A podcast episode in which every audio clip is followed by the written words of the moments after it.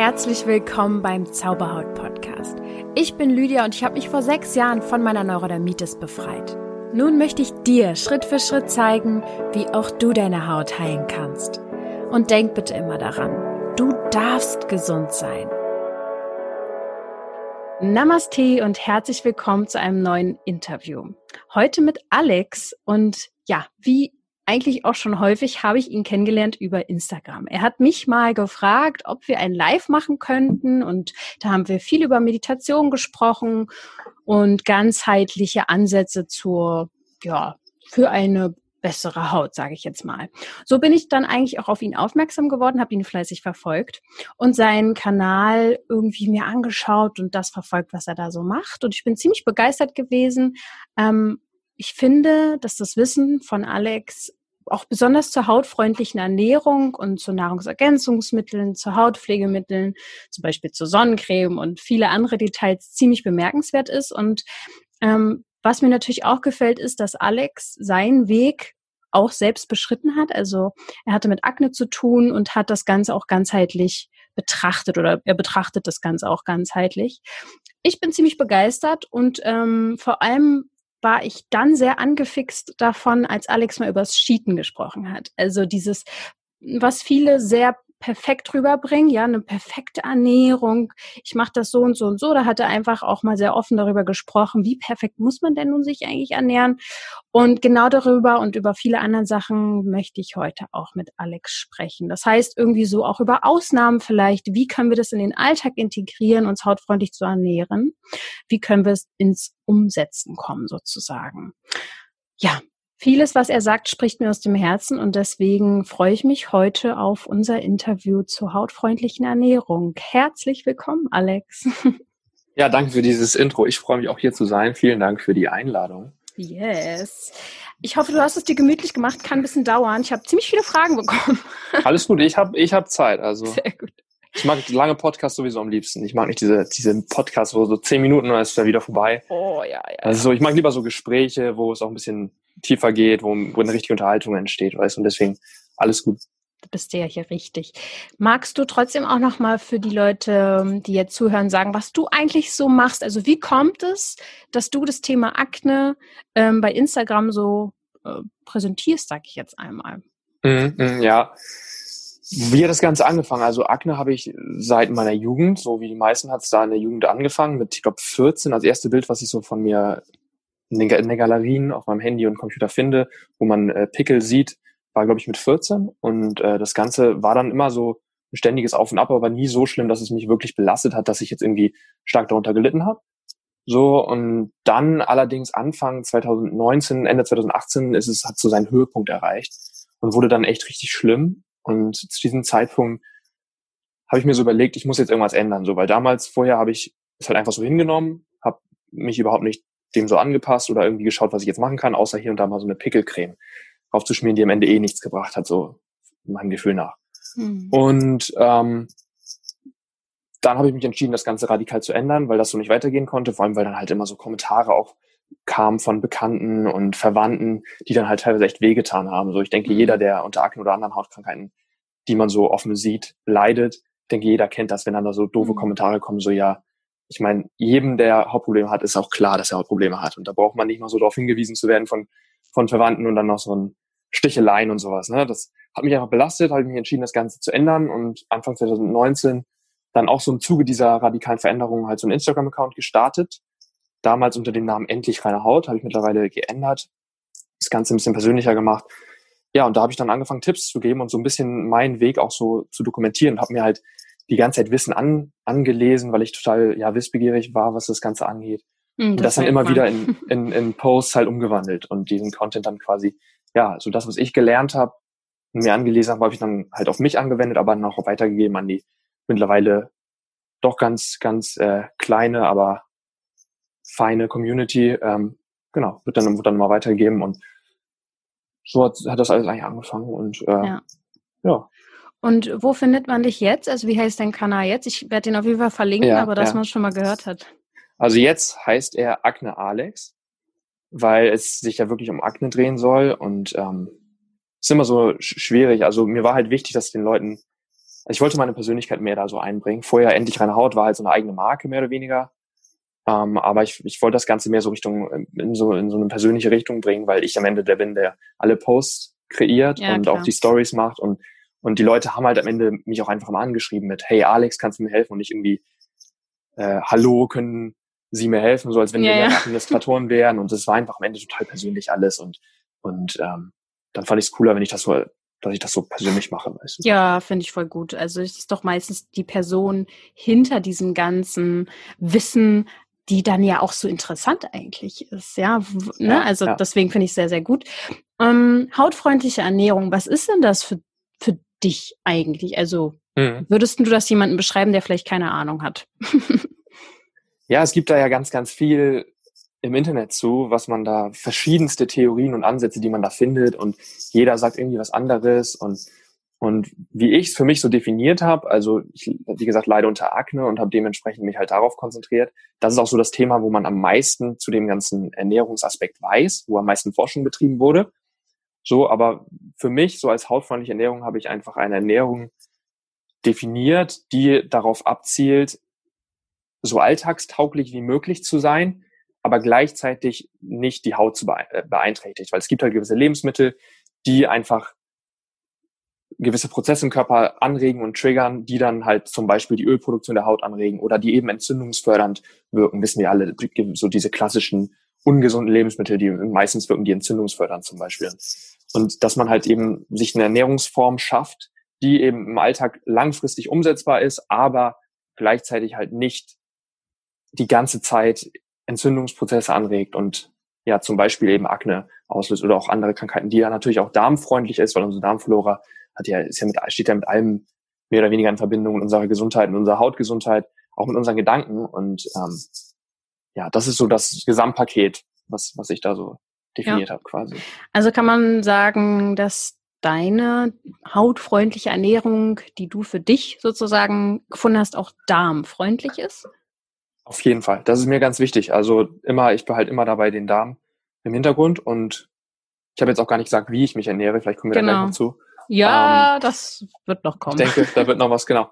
Aber genau darauf habe ich es hab abgezielt. Das war mir ganz, ganz wichtig, weil viele dieser klassischen Ansätze, die man im Internet liest, die auch so als optimal für zum Beispiel Akne ähm, dargestellt werden, die sind teilweise überhaupt nicht gut für die Darmflora und kein, dementsprechend keine langfristige Lösung.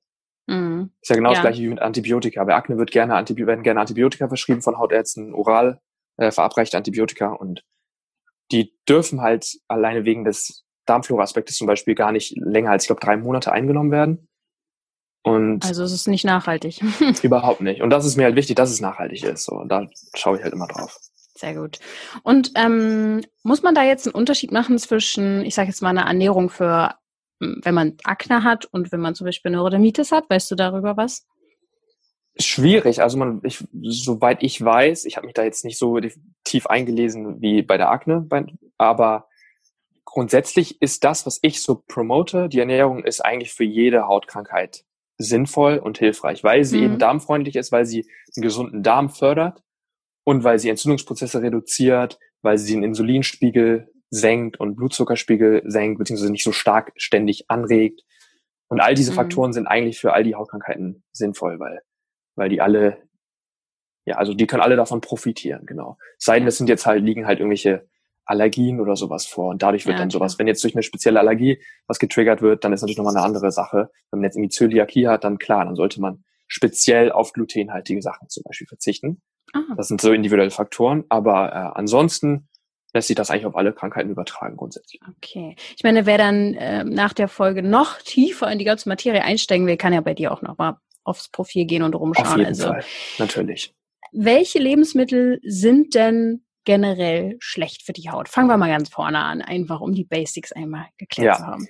Also die zwei Haupttrigger so sind eigentlich Milchprodukte. So, das ist auch ziemlich weit, mhm. also den meisten ist das bekannt, dass Milchprodukte nicht gerade gut sind, wenn man jetzt zum Beispiel Pickel hat. Und dann hätten wir noch kurzkettige Kohlenhydrate. Also so die zweite Gruppe, das sind zwei Lebensmittelgruppen. Ich habe jetzt kein spezielles Lebensmittel, ich habe eher so Lebensmittelgruppen. Die zwei wären die, die ich immer als am schlimmsten so definieren würde. Milchprodukte, egal ob Käse, fettarme Milch. Da gibt's dann auch nochmal Rankings in dieser Kategorie. Also man kann auch nochmal zwischen Milchprodukten unterscheiden. Manche sind davon dann nochmal schlimmer als andere. So, und dann haben wir die kurzkettigen Kohlenhydrate. Das sind so im umgangssprachlich gesagt so schnelle Kohlenhydrate. Das heißt so, so, so Weißmehlprodukte zum Beispiel. Also Weizen an sich ist nicht unbedingt schlimm. Es gibt ja auch Weizenvollkorn, aber wenn es jetzt halt dieser klassische verarbeitete Weizen ist, so Weizennudeln oder zuckerhaltige Dinge, Gummibärchen, äh, Softdrinks, mhm. alles was so, ja, zu, also diese, genau, Milchprodukte, kurzkettige Kohlenhydrate wären die zwei Hauptgruppen. Und darüber hinaus, wie ich gesagt hatte, wenn, wenn man eine Allergie hat, dann sollte man halt schauen, dass man Lebensmittel, die diese, äh, irgendwie, auf die man halt allergisch reagiert, dass man die auf jeden Fall auch vermeidet. Und ansonsten ähm, gibt es noch so kleinere Sachen, aber das sind die zwei Hauptgruppen, die ich immer als allererstes sage. Okay. Und ähm, wenn du jetzt sagst, zum Beispiel Weizen ist generell jetzt nicht ähm, nur schlimm, sage ich jetzt mal, sondern weil es gibt ja Vollkorn und, und ohne dieses Vollkorn. Wie kann man denn da jetzt zum Beispiel schon mal einen Unterschied machen? Oder weil ich glaube, das wird viele interessieren. Kann man da irgendwie einen Weg finden, dass man trotzdem Weizen essen kann? Oder ist Dinkel besser? Welches Getreide würdest du empfehlen? Mm -mm. Also es gibt kein, nicht das perfekte Getreide, so, wo ich sagen würde, das musst du immer essen, die ganze Zeit nur dieses Getreide und kein anderes, so, und dann mit deiner Haut rein. Weil, was man auch nicht vergessen darf, ich habe ja am Anfang schon gesagt, darmfreundliche, die Darmfreundlichkeit soll immer im, im, im Auge behalten werden. Und jede Pflanze, also die einzigen, also Ballaststoffe sind ja nur in Pflanzen enthalten. So, und, und in, in vollwertigen Pflanzen. Also wenn wir jetzt uns kurzkettige, kurzkettige Kohlenhydrate anschauen, so weit verarbeitetes Weizen zum Beispiel, Nudeln oder so, da sind dann kaum noch Ballaststoffe enthalten. Ballaststoffe, weil die in der, in, den, in der Schale vom Weizenkorn enthalten sind. Und diese Schale wird eben, je stärker das Lebensmittel verarbeitet wird, desto mehr von dieser Schale geht verloren. Mhm. So, und bei Vollkornprodukten haben wir noch ziemlich viel von dieser Schale enthalten und dementsprechend auch noch ziemlich viele Ballaststoffe. Und diese Ballaststoffe sind, stellen am Ende ein Futter für unsere Darmflora dar. Und regulieren auch diesen Blutzuckerspiegel und diese ganze Reaktion, die eben durch diesen Kohlenhydrate ansonsten ausgelöst wird. So, und weil wir so viele verschiedene Pflanzen auf dieser, es gibt 300.000 essbare Pflanzen auf unserem Planeten. So. Wow. so, und weil es so viele verschiedene Pflanzen gibt, die alle unterschiedliche Ballaststoffzusammensetzung haben, sollten wir uns nicht auf eine spezielle Pflanze jetzt verlassen und zum Beispiel nur noch Dinkel essen. Weil wir dann all die anderen Pflanzen uns entgehen lassen und dementsprechend auch all die anderen Ballaststoffe entgehen lassen. Was man eher schauen sollte, ist, dass die Pflanzen, die, die Getreidesorten, die man isst, halt immer ausreichend Ballaststoffe enthalten. Mhm. Damit nicht die so, damit die nicht so schnell verdaut werden und damit die auch darmfreundlich sind, also die guten Darmbakterien im Darm füttern. Und ähm, dementsprechend schaue ich einfach immer auf die Ballaststoffe in Produkten. Also wenn wir zum Beispiel jetzt uns ein Getreideprodukt anschauen, kann man immer schauen, es gibt so eine ganz coole Formel, da dividiert man einfach die Kohlenhydrate durch die Ballaststoffe, weil auf den meisten Getreidesorten steht der Ballaststoffgehalt drauf. Mhm. Und wenn wir jetzt zum Beispiel 60 Gramm Kohlenhydrate haben und 10 Gramm Ballaststoffe, dann rechnen wir 60 durch 10. Mhm. Und dann kommt der Dividend ja daraus, genau. Und der Dividend, wenn der, wenn der unter fünf liegt, dann ist es ein sehr gesundes Vollkorngetreide. Und wenn er unter zehn liegt, ist es auch noch in Ordnung. So.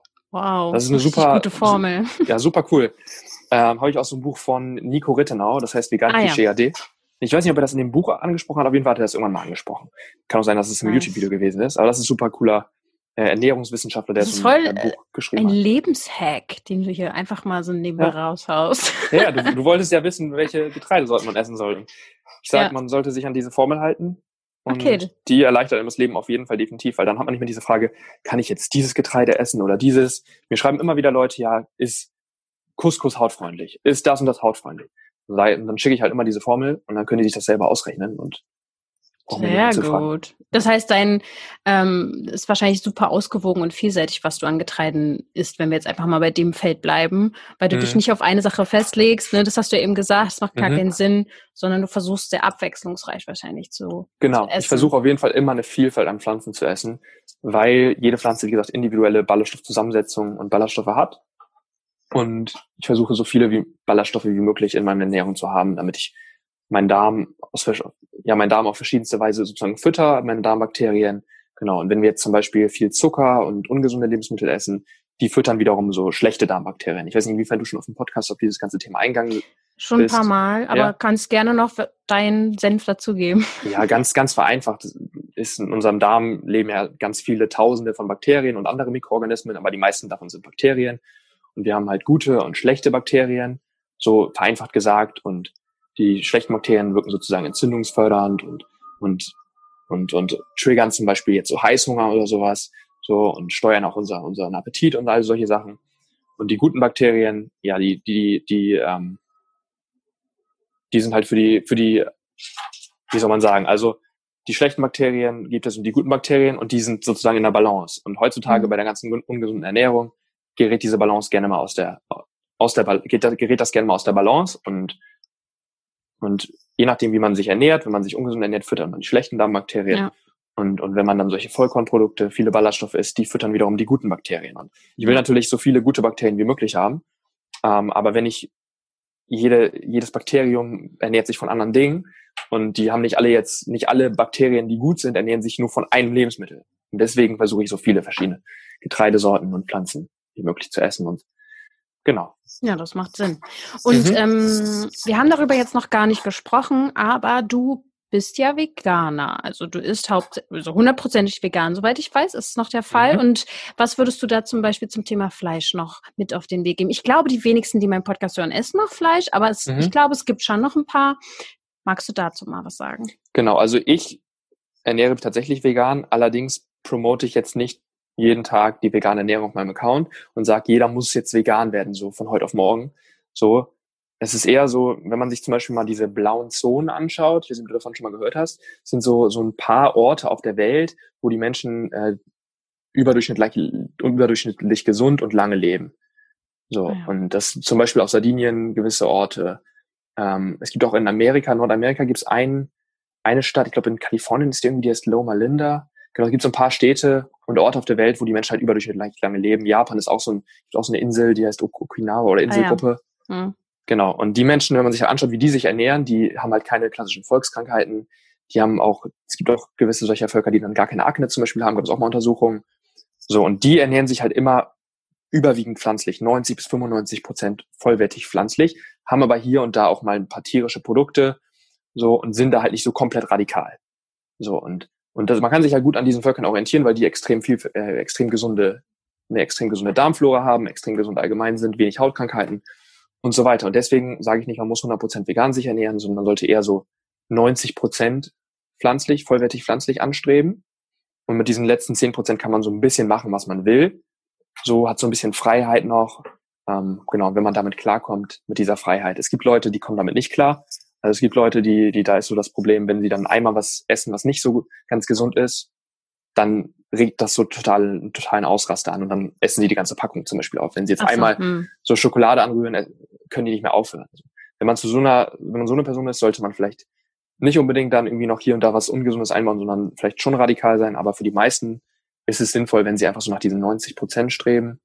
Mhm. Und diese letzten 10 Prozent können sie so ein bisschen machen, was sie wollen. Und das sage ich immer wieder. Es sollte primär pflanzlich sein. Und ähm, du hast ja nach Fleisch gefragt. Ähm, beim Fleisch ist es nicht so eindeutig wie bei den Milchprodukten und dem kurzkettigen Kohlenhydraten, wie ich am Anfang angesprochen hatte. Das sind diese zwei Hauptgruppen. Ähm, genau, ist natürlich auch immer noch schwierig, weil Fleisch zu verallgemeinern ist ein sehr, ist eher kritisch, weil es gibt ziemlich viele verschiedene Arten von Fleisch und gerade so verarbeitetes Fleisch und rotes Fleisch sind so die zwei kritischsten Themen, weil die definitiv äh, eher zu den ungesunden Fleischsorten gehören, die man definitiv meiden sollte. Also jetzt so stark verarbeitete Wurstprodukte oder sowas. Ähm, ja, die sind einfach nicht so cool und wirken, können schon entzündungsfördernd in unserem Körper wirken. Mhm. Genau. Und ich würde, ja, also ich würde tierische Produkte allgemein minimieren, aber man muss sie nicht hundertprozentig rausstreichen. Mhm. Ja, ich denke, da spielen auch viele emotionale Aspekte ja auch mit rein. Also zum, zum Beispiel bei mir, ähm, sei es jetzt die vegane Ernährung, warum man da überhaupt zu kam. Also bei mir war das erstmal über die Gesundheit, dann beschäftigt, beschäftigt man sich mehr damit, dann merkt man, oh Gott, oh Gott, was geht eigentlich mit dieser Welt ab? Ähm, dann lässt man das deswegen ja. und so weiter und so fort. Aber weil du das kurz angesprochen hast, ähm, dass manche dann so sehr radikal vielleicht was weglassen und dann essen sie einmal zum Beispiel irgendein Produkt mit Zucker und dann essen sie die ganze Tüte. Ich glaube, das hat auch viel dann auch was mit Emotionen zu tun, dass Auf man sich Fall, vielleicht ja. gleich irgendwie also Essen ist ganz doll mit Emotionen verbunden. Deswegen sind, ja. fühlen sich ja viele so auf dem Schlips getreten, wenn man sagt, ess nie wieder Fleisch oder was, also sowas ja. halt, weil man das so persönlich auch teilweise nimmt oder so Emotionen dran bindet. Das ist echt so ein Weg, so finde ich. Aber ich glaube, da sind wir alle schon auf einem guten Weg, die hier gerade dabei sind. ähm, genau, du hast es jetzt schon gesagt, wie, wie du das siehst mit den 90, sage ich jetzt mal 90 Prozent, 95 Prozent. Ist das denn generell so, könnten jetzt ein paar Leute, hm, es könnte denen vielleicht jetzt gefallen, dass man so ein bisschen sagt, es muss nicht 100% perfekt alles sein in der Ernährung. Ja? Magst du mal über diese 80-20-Regel was mm, sagen mm, mm, und mm. Ausnahmen? Wie, wie gehst du da so ran? Ja, genau. Also das ist auch nochmal so ein, so ein sowas ähnliches wie diese 90, 95 Prozent. Also das 90, ja. 95 Prozent beziehe ich immer nur auf die äh, pflanzlichen, pflanzlich tierisch, so ja. dieses Verhältnis. Aber wenn man jetzt äh, rein so hautfreundlich und nicht hautfreundliche Produkte anschaut, kann man oder generell die Ernährung anschaut, kann man so in so eine 80-20 ganz gut unterteilen. Das heißt, dass man halt immer nach 80 Prozent hautfreundlichen Lebensmitteln strebt, so und mit den letzten anderen 20 Prozent kann man dann so ein bisschen machen, was man will. Also das ist, ist viel Überschneidung da, was das angeht. Diese 80-20-Regel ist sehr viel bekannter als diese 90-95 Prozent diese 90, 95 Prozent habe ich, wie gesagt, von diesen blauen Zonen einfach mhm. so sozusagen übertragen. Und ähm, diese 80-20-Regel ist so bekannt in so einer Szene, die heißt, die heißt so Flexible Dieting. Ich weiß nicht, ob du davon schon mal gehört hast. Ja. aus Amerika. Geht ja. halt darum, dass man sich halt täglich so Ziele an Nährwerten festlegt, die man erfüllen möchte mit seiner Ernährung. Das ist mehr so auf Fitness bezogen. Ah, und dann, wenn man diese Ziele erfüllt hat, weil man zum Beispiel eine gewisse Menge an Kohlenhydraten gegessen hat, wenn man eine gewisse Menge an Protein gegessen hat und dann noch Kalorien sozusagen offen hat, weil man jetzt zum Beispiel 2500 Kalorien essen möchte, aber man hat erst 2000 Kalorien gegessen, hat aber alles Wichtige abgedeckt, genug, genug Obst und Gemüse, kann man mit diesen 500 Kalorien sozusagen machen, was man will. So, und diese Regel kann man natürlich auch so ein bisschen bei, dem, bei der Hautpflege anwenden, bei der Hautpflege, bei der hautfreundlichen Ernährung anwenden. Und ähm, ja, ist im Endeffekt das Gleiche. Also mit diesen 20 Prozent, wenn man sich jetzt zum Beispiel ausrechnet, ich habe, ich habe, also ich würde es nicht so ganz radikal sehen, aber wenn man jetzt gesehen hat, ich habe heute äh, morgens, mittags, abends äh, vollwertige, viel vollwertige Lebensmittel gegessen. Und jetzt gibt's hier irgendwie noch, weiß ich nicht, irgendwie was, was nicht ganz hautfreundlich ist. Also zum Beispiel irgendwas äh, tierisches oder so. Ne? Und dann kann man halt schauen, habe ich alles Wichtige gegessen? Habe ich zum Beispiel Beeren gegessen? Habe ich Vollkorngetreide gegessen? Habe ich Hülsenfrüchte gegessen? Es gibt ja so ein paar Basics für die Ernährung. Kann ich auch gerne nochmal erklären, was, was ja, da alles. Ja, okay. Ja, dann erkläre ich das vielleicht einmal vorweg. Also ja. Das ist auch aus dem Buch von Nico Rittener übrigens, auf jeden Fall ähm, sehr lesenswert.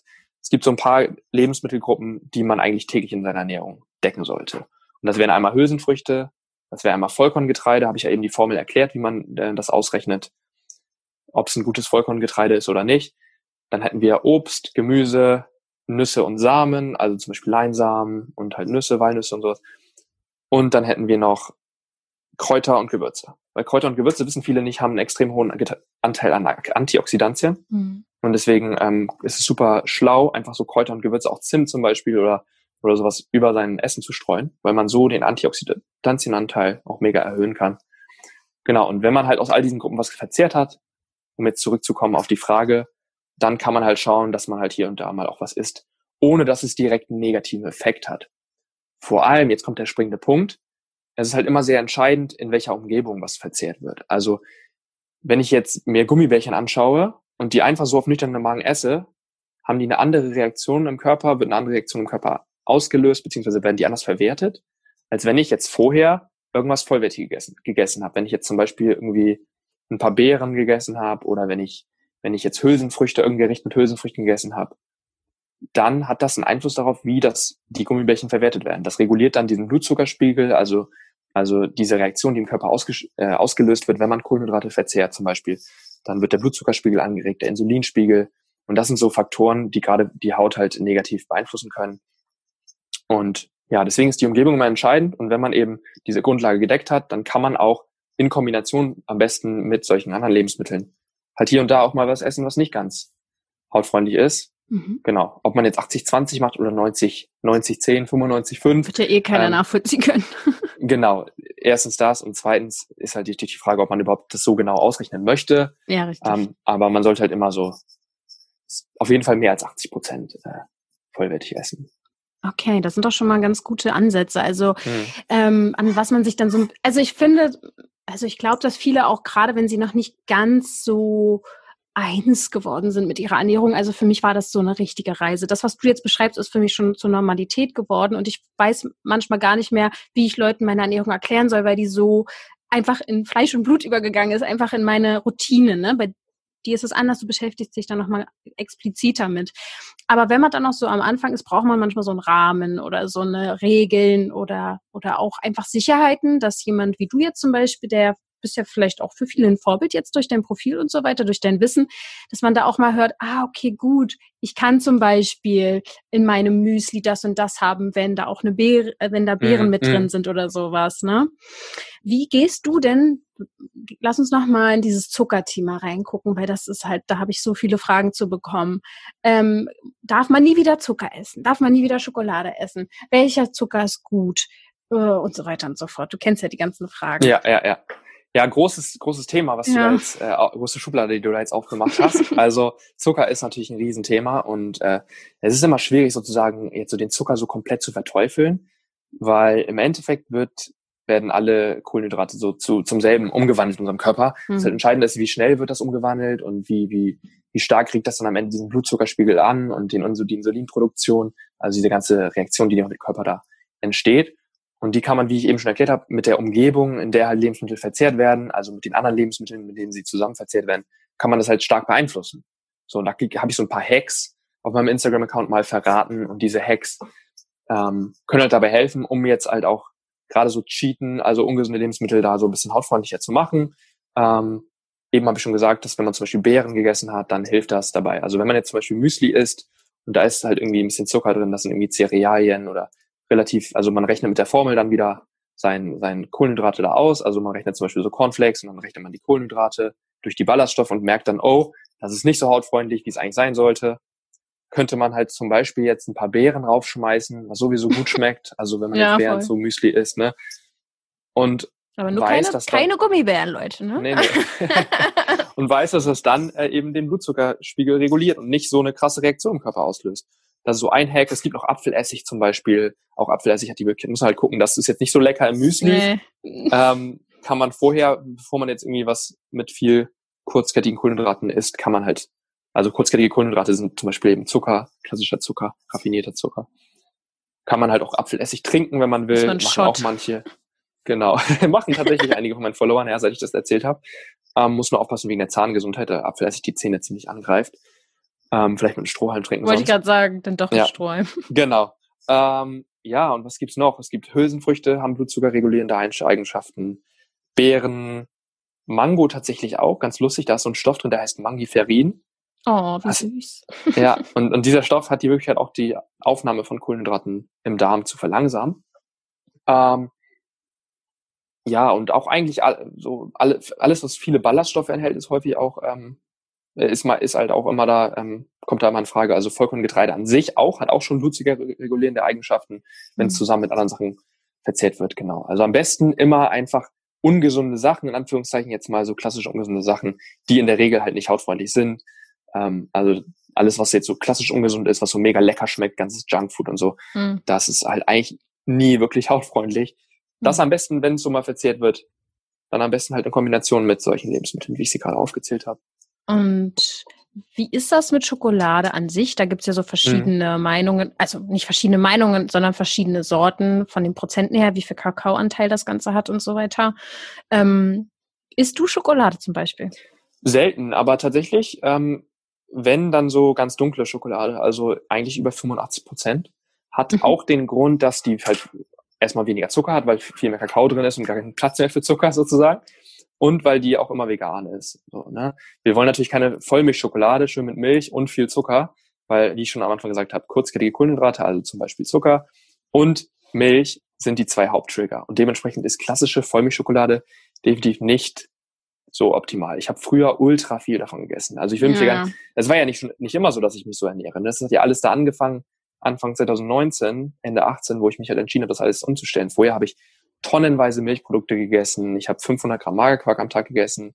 Mhm. So, da war ich auch so, da fit, in so einem Fitnessmodus und ja, ähm, habe immer 50 Gramm, äh, ich glaube Whey-Protein, also Molkeproteinpulver getrunken. Mhm. Ist ja auch ein Milchprodukt und das ist eins der schlimmsten Milchprodukte.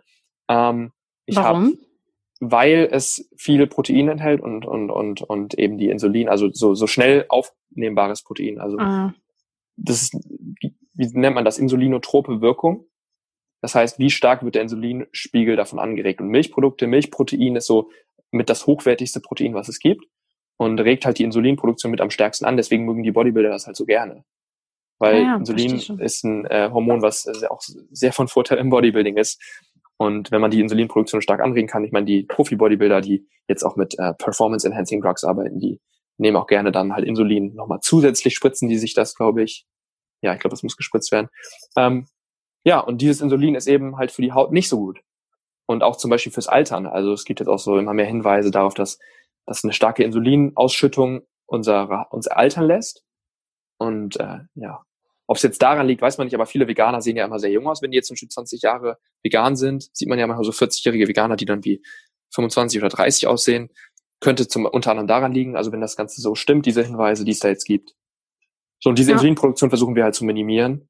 Ähm, und Milchprodukte sind da, wie gesagt, so mit der Haupttrigger. Und deswegen würde ich auch jedem raten, wenn er es schafft, was heutzutage eigentlich echt leicht geworden ist, halt Milchprodukte komplett rauszu, raus zu äh, cutten aus der Ernährung, weil die so mit der Haupttrigger sind. Und dementsprechend fällt halt Vollmilchschokolade zum Beispiel weg. Ähm, aber dunkle Schokolade, um da jetzt wieder zurück drauf zu kommen, die esse ich ganz gerne mal. Ähm, ein, zwei Stück von so 85 Prozent. Am Anfang fand ich das ein bisschen zu doll, weil ich früher ja, der totale Schokofreak war, aber man gewöhnt sich daran. Vor allem, interessanter Punkt, die Darmflora, wie ich ja am Anfang schon erklärt habe, die ernährt sich ja von, äh, von Ballaststoffen vorwiegend. Und wenn man, also die gesunden Bakterien, die guten Bakterien nennen sich von Ballaststoffen und die schlechten Bakterien zum Beispiel von kurzkettigen Kohlenhydraten, also Zucker und sowas. Und wenn man sich dann eben hautfreundlicher und somit auch gesünder ernährt, dann kriegt man eben mehr von den guten Bakterien und dann ändern sich auch das, der Appetit und das, der, der Hunger. Also man hat dann nicht mehr so einen Appetit auf diese ungesunden Lebensmittel. Und dann mhm. fällt es einem mit der Zeit auch leichter, auf sowas zu verzichten, weil man dann auch zum Beispiel halt Heißhunger auf gesunde Sachen hat, auf so eine Smoothie Bowl oder so einen richtig geilen Salat und sowas das ist, ist echt crazy, was da passiert, weil unsere Gedanken werden auch von unserem Darm äh, gesteuert. Ja, das, also hast du dich damit mal noch ein bisschen mehr beschäftigt mit Gedanken und Ernährung oder Darm, weil du das jetzt eben so angeschnitten hast? Das klingt ja so sehr spannend. Ja, auf, auf jeden Fall. Also meine Expertise liegt, äh, meine Expertise, ja, ich bin jetzt, ist immer schwierig, dieses Wort, finde ich, Experte, ne? Kann ja jeder, kann sich ja Experte nennen, aber das ja, dann darfst du so das jetzt auch. Okay, okay. Das, was, was die Ernährung angeht, da kann ich auf jeden Fall am meisten zu erzählen, aber ich habe mich auch mit der Darmflora viel befasst, weil das ja auch Hand in Hand geht. Also die Ernährung ist so der Hauptfaktor, was die Darmgesundheit angeht. Es gibt auch viele andere Faktoren wie Stress ähm, und, und, und ähm, ähm, so andere Angewohnheiten, wie dass man genug trinkt und sowas. Das hat auch alles Einfluss auf unseren Darm. Aber die Ernährung ist der Nummer eins Faktor. Und ja, ich kann dir gerne noch ein bisschen was über den Darm erzählen, soweit mein Wissen da reicht. Und ähm, was hast du noch gerade gesagt außer Darm? Du hast äh, eben angesprochen, dass auch Gedanken ah, ja, da genau. einen Einfluss drauf ja. haben. Ja, also Gedanken, ich meditiere ja auch. Ich weiß nicht, ob ich so, ich glaube, ein bisschen weniger intensiv als du und nutze das vielleicht auch weniger intensiv. Ich nutze es mehr als Tool zur Stressreduktion und, und ähm, ähm, zur Selbstoptimierung, in Anführungszeichen, einfach weil es halt extrem hilft, wenn man dieses tägliche, dieses tägliche Ritual einbaut.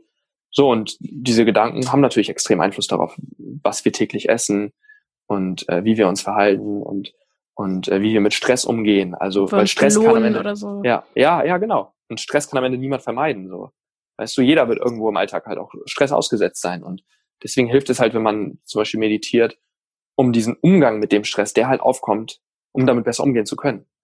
Ja.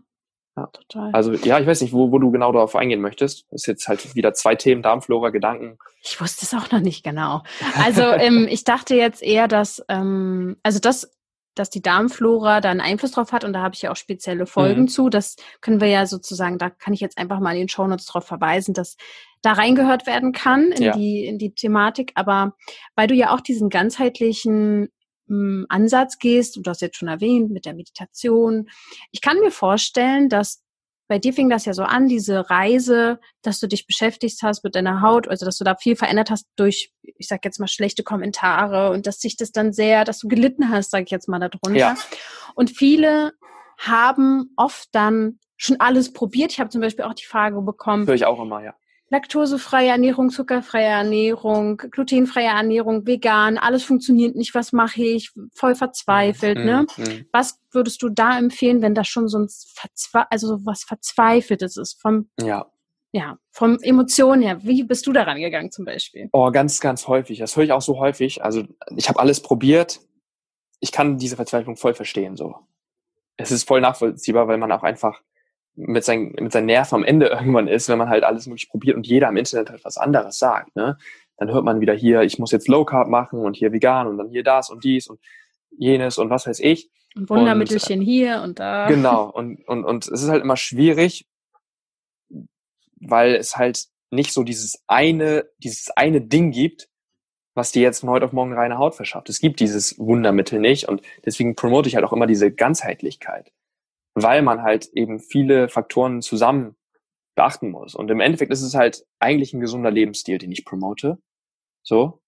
Ich schaue, dass die Ernährung gleichzeitig auch gesund ist und jetzt einen im Alltag nicht zu stark einschränkt im Vergleich zu anderen Ernährungen, die bei Hautproblemen zum Beispiel empfohlen werden gerne.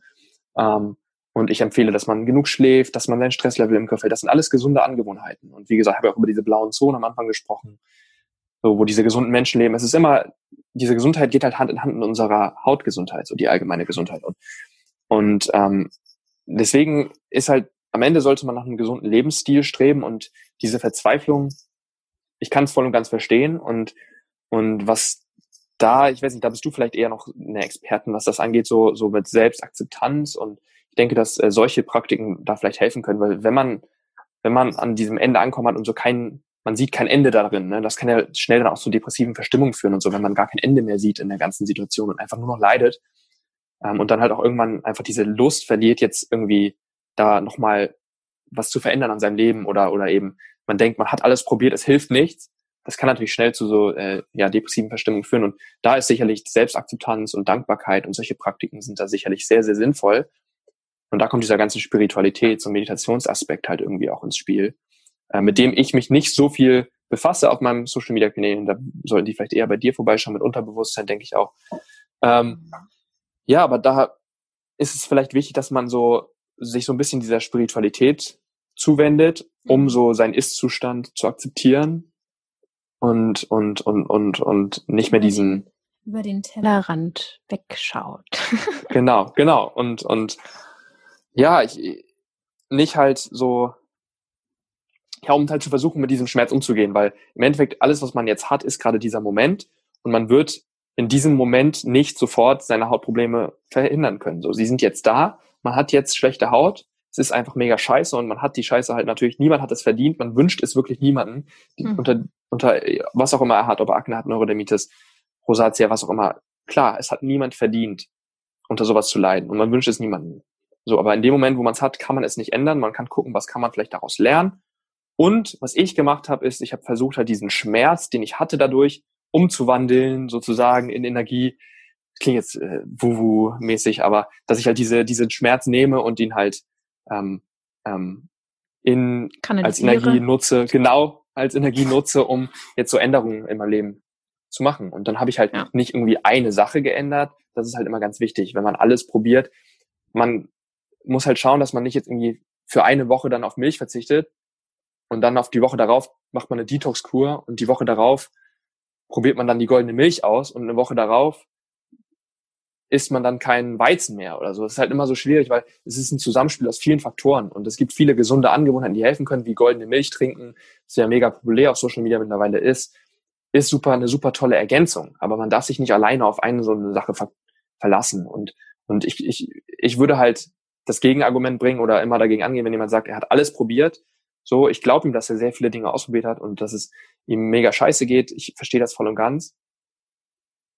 Aber so, das Ganze halt als Gesamtspiel zu sehen, das, das ist halt das, was, was ich immer betone dabei, dass man halt wirklich mhm. schaut, hast du gleichzeitig genug geschlafen und deinen Stress im Griff gehabt? Hast du wirklich auch mal über mehrere Wochen, also es muss halt auch immer die, die, die, die, die Zeit im Auge behalten werden. Also die Haut wird sich nicht in einer Woche von irgendwas erholen. Das braucht wirklich Zeit. Ja, genau. Das braucht, es braucht wirklich Wochen bis Monate. Und, und selbst wenn die Akne zum Beispiel abgeheilt ist und nicht mehr aktiv sich entzündet und, und, und, und und neue Pickel entstehen, selbst dann bleiben ja die ganzen Pickelmale erstmal und die Haut sieht nicht gerade nicht direkt viel besser aus. Weil die sind immer noch rot, man hat immer noch rote Flecken im Gesicht. So, und die müssen erstmal, die brauchen Monate, um zu verheilen. Und ja, dieser ganze Geduldaspekt, es, es, ich hau hier die ganze Zeit viele verschiedene Tipps raus.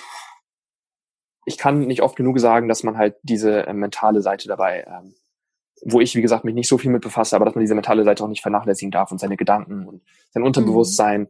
Weil wenn man, wenn man, ähm, man braucht viel Geduld, es ist wirklich ein anstrengender Weg und, und man muss sich halt dafür auch verändern. Ich meine, ich habe mich so krass verändert in dem letzten, letzten ja, wie lange, anderthalb, anderthalb Jahren, ein, ein, dreiviertel Jahr, so, habe ich mich echt krass verändert. Und ich bin dafür dankbar, um darauf zurückzukommen, ich bin dafür dankbar, weil, weil ich halt gesünder lebe. Ich fühle mich vitaler, ich fühle mich besser und habe im Endeffekt auch eine bessere Haut bekommen. So. Ja. Und ja, ich bin halt dafür dankbar, weil ich hätte mich nie so ernährt, wenn ich nicht diese Hautprobleme hätte. Ich hätte weiterhin meine, meine, meine fünfeinhalb Kilo Magerquark gegessen. Ich habe am Tag auch gerne mal eine Tafel Schokolade gegessen. Und ähm, das hätte ich alles so weitergemacht. Ja. Und hätte mich nicht gefragt, so, und jetzt bin ich halt zumindest motiviert, da, dazu motiviert worden, einen gesunden Lebensstil zu leben. Ähm, und hier und da kann ich ja trotzdem auch mal was genießen mit dieser 90, genau. 10, 80, 20 Regel. Ja, also es, es ist schwierig mit der Verzweiflung. Ich, ich, ich weiß, es ist richtig scheiße. Ja, aber wir sind ja schon mal für die Menschen da oder bieten zumindest eine Plattform, wo, wo Menschen sich sammeln können und sehen mhm. können, sie sind nicht alleine, weil das dachte ich eine Zeit lang wirklich sehr stark. Also bei mir ähm, ja. ist das jetzt auch schon irgendwie 20 Jahre her. Ähm, naja, und auf jeden Fall ähm, war auch für mich so ein Gedanke ganz lange, ähm, ach, irgendwann soll wieder alles so werden wie früher, aber es wird halt einfach nicht mehr wie ja. früher. Du veränderst ja. dich so ja. doll und findest dich aber eigentlich erst so richtig wie, du findest dich eigentlich erst durch diesen Prozess. Das ist so, glaube ich, das Ziel. Ähm, ja, was da vielleicht dann auch das Positive letztendlich ist und du wirst stark darauf, davon, du wächst mhm. daraus. Es sind viele positive Aspekte, ja, aber erstmal am Anfang ist schon einfach Mist. Naja. Genau. Ist halt schwierig, weil man denkt, es ist einfach alles scheiße, aber man kann immer irgendwas daraus lernen. Man kann ja. immer irgendwas daraus lernen und es ist jetzt halt passiert. Man kann gucken, was auch helfen kann, ist zu überlegen, äh, mit dem Gedanken ranzugehen oder mit dem Mantra, dass alles aus einem Grund passiert. Richtig. So, das kann auch helfen, dass man einfach überlegt, alles im Leben, also nicht nur jetzt Hauptprobleme, passieren aus einem Grund. So, ja, das, voll. das kann einem extrem helfen. Und da kann man immer so eine Lektion daraus ziehen und sehen, dass es halt irgendwo einen Sinn hat. Und das kann auf jeden Fall helfen. Voll. Ich habe auch gemerkt, ähm, dass ich seit ein paar Jahren eigentlich dieses Mantra habe, dass alles für mich passiert, was mir in meinem hm. Leben passiert. Und das war mir halt nicht so bewusst. Das habe ich irgendwie alles, es kam so diese, das, dieses Mantra. Aber das hilft mir in allen Lebenslagen. Egal was passiert, denke ich mir, ah ja, okay, gut. Das wird einen guten Grund haben, auch wenn ich es jetzt noch nicht verstehe. Und somit hake ich da das ab und mache weiter. Und das erleichtert vieles. Naja. Also, wenn wir noch mal ganz kurz das so ein bisschen runterbrechen. Du hast oft über den Blutzuckerspiegel jetzt geredet, auch in Sachen hautfreundlicher Ernährung. Der scheint ja eine große Rolle zu spielen. Also, würdest du sagen, dass diese Schwankung des Blutzuckerspiegels dafür sorgen, dass unsere Haut aufflammt, sozusagen? Ist das so? Ja, vereinfacht gesagt, ja. Also der Blutzuckerspiegel am Endeffekt regt der ja die Insulinproduktion wieder an. Also das folgt dann aus dem starken Anstieg des Blutzuckerspiegels folgt dann wiederum die Insulinproduktion. Also je nachdem, wie stark der angeregt wird, wird dann auch die Insulinproduktion angeregt. Und das Insulin, dieses Wachstumshormon und auch insulinähnliche Wachstumsfaktoren gibt's auch noch. Mhm. Aber man kann das verallgemeinert einfach als Insulin bezeichnen. So, die sind halt am Ende hauptsächlich zusammen mit Entzündungsfaktoren schon für Hautprobleme gerne verantwortlicher. Und ich würde das immer so, also ist natürlich stark vereinfacht. So, man müsste, ich, ich lasse viele Details jetzt aus, aber ähm, das ist so das, worauf ich immer achten würde, dass man halt schaut, dass man seinen Blutzuckerspiegel konstant oder relativ konstant hält, eben ihn regelmäßig ihn sozusagen reguliert mit diesen gesunden Lebensmitteln und nicht ständig diese Spikes hat. Weil wenn ich jetzt morgens irgendwie, weiß nicht, so Cerealien, Frühstückscerealien mit Milch esse, dann wird mein Insulin- und Blutzuckerspiegel stark angeregt. Kurz Zeit später fällt er wieder voll ab. Das hat nicht nur zur Folge, dass wir halt mega müde werden und direkt wieder Hunger haben und dass unsere schlechten Darmbakterien gefüttert werden, nicht vergessen, sondern das triggert eben auch Entzündungsprozesse und wahrscheinlich auch ja. die Ölproduktion der Haut und und es ist noch nicht alles vollständig geklärt, aber es kommt immer mehr, mehr, ja, immer mehr Studien kommen zu dem Thema raus und genau, ja, Blutzuckerspiegel wäre der erste Faktor, auf den ich achten würde weil auch gefühlt so viele betroffen sind. Also ich weiß nicht, ob das jetzt, ich, ich kenne da keine Statistiken, aber gefühlt, ich bin ja eh in der Bubble, betrifft es einfach immer mehr ja. Leute. Na gut, ähm, hormonelle. Von, was? 85 Prozent aller Menschen erleiden äh, in ihrem Leben mal eine Form von Akne. Siehst du, das ist, äh, das ist ja fast jeder. Ja, also unreine Haut gilt auch ja, ja. als Akne. Das ja. wird halt ungern so bezeichnet, weil Akne immer so schlimm klingt. Ja, ja. So, ich hätte früher auch nicht gesagt, dass ich Akne habe. Ja, ja. So, aber ich habe auf jeden Fall eine mittelschwere Akne gehabt, keine Frage. Ja, es ist äh, verständlich. Ähm, aber Akne ist ja nun auch, ähm, oder hat ja auch viel mit den Hormonen zu tun. Mhm. Und einfach, um das auch nochmal aufzuklären, inwiefern hängt da, hängen da jetzt die Hormone mit drin und kann man die, durch die, diese Frage habe ich auch oft bekommen, kann man durch die Ernährung auch die Hormone positiv beeinflussen? Mhm. Hormone, also Insulin ist ja zum Beispiel auch ein Hormon, das darf man ja nicht vergessen. Mhm. Ne? Also das ist auf jeden Fall definitiv. Und Akne ist grundsätzlich so, was ja gerne, das Stichwort, was gerne genommen wird, ist hormonelle Akne. So, habe ich auch schon viel Content zu geliefert. Ja, ja, Pille und so, ähm, ne? Ja, genau, da kommt immer das Thema auf. So, aber Akne ist grundsätzlich, also endogene Akne, es gibt ja exogene Akne auch noch. So, um jetzt nochmal so ein bisschen Grundwissen hier zu verbreiten. Endogene Akne ist Akne, die halt von innen sozusagen ausgelöst wird. Und exogene Akne ist Akne, die von außen ausgelöst wird. Exogene Akne wäre jetzt zum Beispiel so Akne Kosmetika oder Akne Me Mechanika oder Mechanika, ich weiß nicht, wie man das ausspricht. Das ist Akne, die zum Beispiel, Kosmetika kann ausgelöst werden durch Make-up, durch sehr schweres Make-up, können die Poren verstopfen oder durch andere porenverstopfende Produkte, Hautpflegeprodukte oder durch Haargel. Ich habe ja so einen Pony, so einen kleinen und äh, wie kommt man das Bock? Und wenn, wenn er, wenn ich hier vorne Gel reinmache, dann kann es schon mal passieren, dass ein bisschen Haargel, was ja so sehr wachsig und ah, klebrig ja, ja. ist, auf die Haut kommt und dann die Poren verstopft. Ne? Das wäre dann exogen ausgelöste Akne. Und endogene Akne ist eben Akne, die von innen kommt und die ist eigentlich immer hormonell bedingt da spielen immer Hormone eine Rolle. Und es ist halt nur nicht immer, es ist halt zum Beispiel eben das Insulin, aber es kann auch, können auch die Androgene sein, also die männlichen Sexualhormone, die haben sowohl Frauen als auch Männer im Körper. Ähm, nur die Männer haben halt mehr von den Androgenen und die Frauen produzieren sie nur in sehr geringer Menge. Die haben dann den Gegenspieler noch die Östrogene, haben auch beide Geschlechter und das ist Verhältnis dann genau andersrum. Mhm. So, und ähm, wenn halt zu viel von diesen Androgenen im Körper vorhanden ist, also zu viele männliche Hormone, dann werden auch diese, diese ähm, Prozesse getriggert, dann wird auch die Ölproduktion angeregt und, und die ist auch maßgeblich, die sind auch maßgeblich mit daran beteiligt, dass eben Akne entsteht. Und gerade wie du, du hast das Stichwort Pille genannt, wenn jetzt die Pille abgesetzt wird, dann kommt es häufig zu so einem Schub an diesen Androgenen und so einem starken Überschuss, weil dann eben die Hormone ja komplett durcheinander geraten. Und dann entsteht gern so eine hormonelle Akne, wie sie gern umgangssprachlich genannt wird. Eigentlich gibt's diese hormonelle Akne nicht. Also es gibt keine, es ist keine anerkannte Form in Medizinerkreisen mhm. oder so. Ähm, mhm. Aber das ist so das, was ich immer, oder was immer so umgangssprachlich damit, damit gemeint ist. Und was man da machen kann, also ernährungstechnisch ist das schwieriger, wenn man nicht so einen starken, auf das, den Insulinspiegel hat man halt einen stärkeren Einfluss mit seiner Ernährung. Aber ähm, zum Beispiel die Darmgesundheit, die heißt auch extrem connected, verbunden mit unserem hormonellen Gesundheit zum Beispiel. Und wenn wir jetzt ähm, unsere Darmgesundheit ja auch mit der Ernährung eben fördern und, und unterstützen und uns damit eine gesunde Darmflora schaffen sozusagen, die ja die wenigsten Menschen heutzutage noch haben in der westlichen Welt, dann können wir auch damit unsere hormonelle Gesundheit zum Beispiel unterstützen und fördern. Ne? Also das wäre der eine Faktor, der dann eine Rolle spielt. Außerdem ist es ja so, dass Insulin halt einfach einer der Faktoren ist. Und wenn man diesen Insulinseite, diese Ernährungsseite halt so ein bisschen da rausnehmen kann, raushebeln kann über die Ernährung, dann ähm, kann das eben auch nochmal, dann hat man eben nur noch die Androgene sozusagen übrig. Und, und da kann man halt zusätzlich noch anders ansetzen. Ähm, zum Beispiel kann man halt den Androgenspiegel ein bisschen senken. Da gibt's halt so ein paar pflanzliche Lebensmittel, die das können. Ähm, zum Beispiel Spearmint, also so das, das äh, ist so ähnlich wie Pfefferminze. Das ist im Kaugummi gibt's das häufig mal die Sorte Spearmint. Ja, ja. Vielleicht schon mal gesehen? Ja, ja, voll. Ja, genau. Und, und, und die ist nicht so verbreitet, aber eigentlich ist Peppermint, also Pfefferminze, eine Kreuzung aus Spearmint und irgendeiner anderen Pflanze. Ich weiß nicht welche gerade. Mhm. So, also es ist so der, der, der äh, Vorfahre sozusagen pflanzlich gesehen. Und diese Minze kommt aus Ägypten und die ist ähm, als Tee getrunken zum Beispiel, kann die nochmal diesen Androgenspiegel senken. Das heißt, das könnte man zusätzlich noch machen. Also wenn man sich sicher ist oder wenn man weiß, ich habe jetzt gerade die Pille abgesetzt und jetzt ist meine Akne voll äh, ausgerastet, dann ist es sehr wahrscheinlich, dass da ein Androgenüberschuss vorliegt und den kann man dann so nochmal zusätzlich regulieren zu der hautfreundlichen Ernährung. Ähm, ja, also mhm. Darmflora, Darmgesundheit spielt, wie gesagt, hormonell eine Rolle. Ja. Und ähm, ja, was man auch noch ernährungstechnisch machen kann, also man darf ja auch nicht vergessen, so Nährstoffe, gewisse Nährstoffe, ähm, wie zum Beispiel jetzt Zink oder oder andere Mineralstoffe, welche haben wir noch? Magnesium oder Selen. Omega-3. Ja, Omega-3 auf jeden Fall auch, genau. Und die, ähm, wenn man jetzt die Pille einnimmt, dann besteht auch ein Risiko oder ein erhöhter Nährstoffbedarf an diesen Mineralstoffen. Mhm. Zusammen mit ein paar Vitaminen, Vitamin C und Vitamin E zum Beispiel und ein paar B-Vitamine, B2, B6 und B12.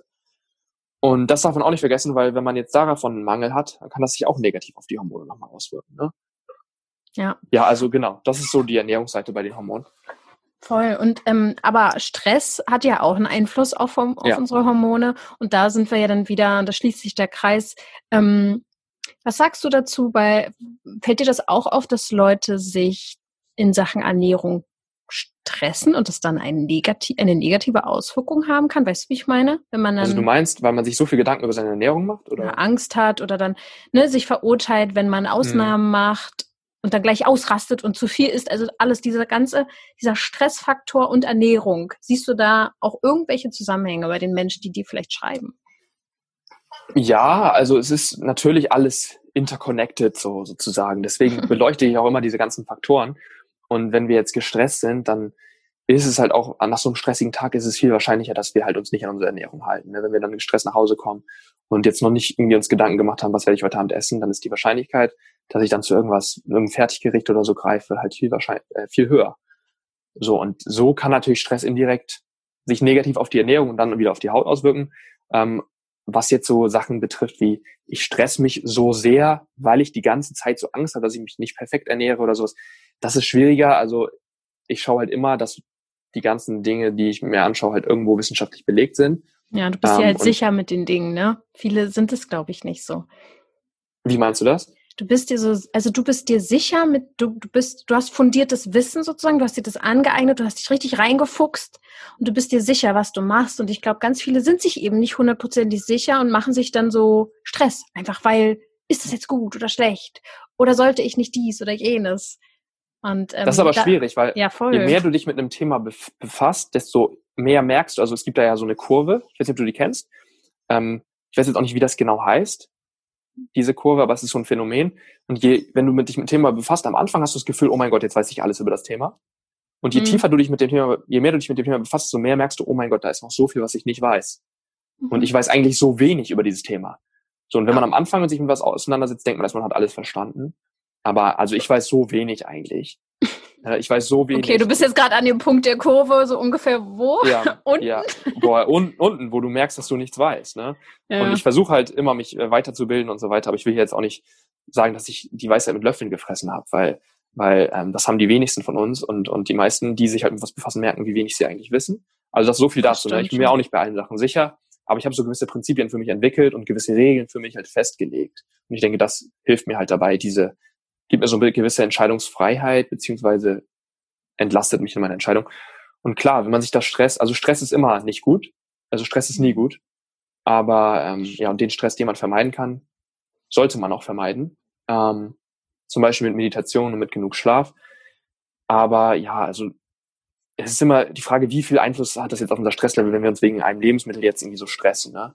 Ja, ja. Ich ne? meine, ähm, ich habe manchmal ja. das Gefühl, dass dass einfach, also sagen wir mal, es ist ein Mensch, der zu mir kommt und sagt, oh Gott, ich bin schon fast in so einer Ernährungs, äh, also Falle getappt oder habe schon fast äh, gar nichts mehr gegessen, weil ich so eine Angst davor hatte, was falsch ist. Es gibt richtig krasse Themen, die da zu mir kommen. Dann deckt das doch eigentlich auch nur wieder etwas auf, was sowieso schon in dieser Person vorliegt. Sei es jetzt Angst oder Selbsturteile oder ähm, Selbstwert. Also letztendlich ne, kommt dabei das wieder raus, äh, was sowieso schon vorher da war und verstärkt das Ganze nur. Aber ich denke, da werde ich wahrscheinlich auch noch was mehr zu machen. Du, ja, das klingt schon mehr, es geht mehr in deine Richtung, in deine Expertise jetzt gerade, ne? Ja, also ich will aber mal verstehen, wie du das gerade meinst, weil ich habe das jetzt nicht ganz nachvollziehen können. Also wenn jemand sich jetzt wenn jemand was isst, was nicht hautfreundlich ist oder so, meinst du? Dass das also als Beispiel, ähm, wie heißt das denn, wenn man, also manchmal so eine Art Essstörung, dass es schon fast so eine Essstörung kommt, wenn jemand ganz viele Allergien hat und ganz, ich habe das selber mal gehabt, das war, da war ich so 13, 14 Jahre, da habe ich erfahren, was ich alles nicht essen darf, da hat man mit mir so eine Darm, oh, was war denn das, eine Bioresonanztherapie gemacht, es wurde mhm. festgestellt, was ich alles vertrage, was ich nicht vertrage und das war für mich damals natürlich ein harter Schlag, auf einmal konnte ich irgendwie gefühlt nur noch drei Sachen essen und alles andere war irgendwie für meinen mhm. Körper zu viel. Ähm, und dann war ich auch irgendwann nach so einer richtigen Diät, Diäten sind ja sowieso nicht gut, aber damit nee. habe ich halt eine Diät gemacht so. Ähm, nach einem Dreivierteljahr, halben Jahr ähm, war ich so frustriert davon, dass ich manchmal tagelang nichts gegessen habe, weil ich keinen Spaß mehr hatte daran. Und das ist ein super Extremfall jetzt. Aber ich glaube, manche Menschen stressen sich dann so, die kommen dann zu mir und sagen, ja, ich habe die Allergie, die Allergie, ich gehe gar nichts mehr essen, mit Freunden gehe ich nicht mehr raus, weil ich habe Angst, dass da was drinne ist, was mir schlecht tut. Und deswegen unterlasse ich diese Dinge, diese gesellschaftlichen Sachen. Dann haben sie keinen Spaß mehr daran, dann, dann sind sie frustriert, dann ist das so ein Kreislauf. Ja. Verstehst du, was ich meine? Hm. Und das ist total, ich glaube, das kann auch sehr gefährlich dann sein. Dann sage ich lieber, hey, bleib, bleib mal wieder lockerer, find mal wieder Liebe und Spaß zu deiner Ernährung. Ähm, das ähm, Lebensmittel sind nicht böse. Das ist ja kein, die sind ja nicht fies zu uns oder böse zu uns, sondern das ist immer eine ganzheitliche Sache, die man betrachten darf. Und ich glaube, das fehlt dann manchen so ein bisschen. Verstehst du, was ich meine? Ja, ich verstehe, was du meinst und was ich da vielleicht auch noch zu sagen muss unbedingt ist das natürlich verurteile ich auch gewissermaßen diese Lebensmittel, so Dinge wie Milchprodukte, wenn ich sage, sie sind nicht optimal für unsere Haut, klar, dann kann das natürlich, fühlen sich sicherlich auch viele erst, erstmal irgendwo angegriffen und denken sich, oh Mann, ich esse aber so gerne meinen Käse und das höre ich ja ganz gerne, ich kann auf Käse, Käse. kann ich nie verzichten. Das ist ja. ja generell auch in der veganen Szene immer so ein Punkt, weil alle immer sagen, oh mein Gott, ich kann ja auf alles verzichten, aber nicht auf Käse. Ich verstehe das. Ich war selber der Ultra der Tier, also tierische Produkte-Fan sozusagen. Ich habe es ich hab's geliebt und ich meine, was haben wir bitte Verrücktes geschaffen als Menschen, dass wir so Burger und Donuts und was für geile Sachen geschaffen haben, die solche Geschmacksexplosionen in unserem Mund, Mündern auslösen, dass es so lecker schmeckt.